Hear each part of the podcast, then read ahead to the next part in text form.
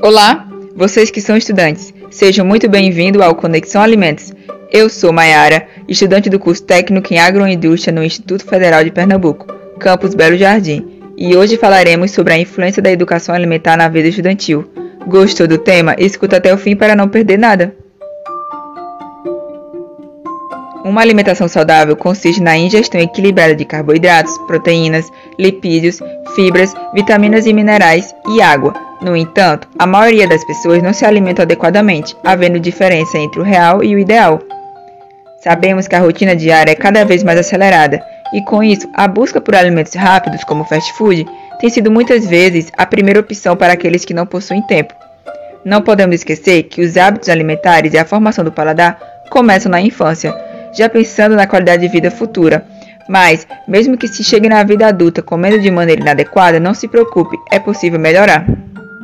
Estima-se que muitas doenças causadas por uma má alimentação podem ser evitadas em até 80% através de um bom hábito alimentar.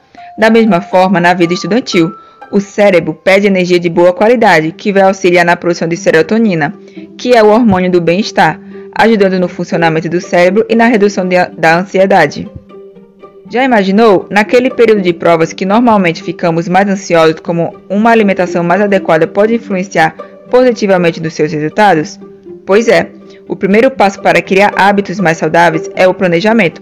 Inclua na sua rotina de estudos um tempo para realizar refeições e lanches fazendo escolhas mais adequadas. Devemos estar atentos em realizar pelo menos três refeições e um lanche por dia reduzir a frequência do consumo de doces, bolos, biscoitos e outros alimentos ricos em açúcar. A redução do consumo de sal e de alimentos gordurosos, como carne, com gordura aparente e fritura em geral, também são fundamentais. Além disso, introduzir hábitos como atividade física, dormir bem, apreciar a refeição, comer devagar e beber água frequentemente podem contribuir bastante com a nossa qualidade de vida e principalmente no seu rendimento acadêmico.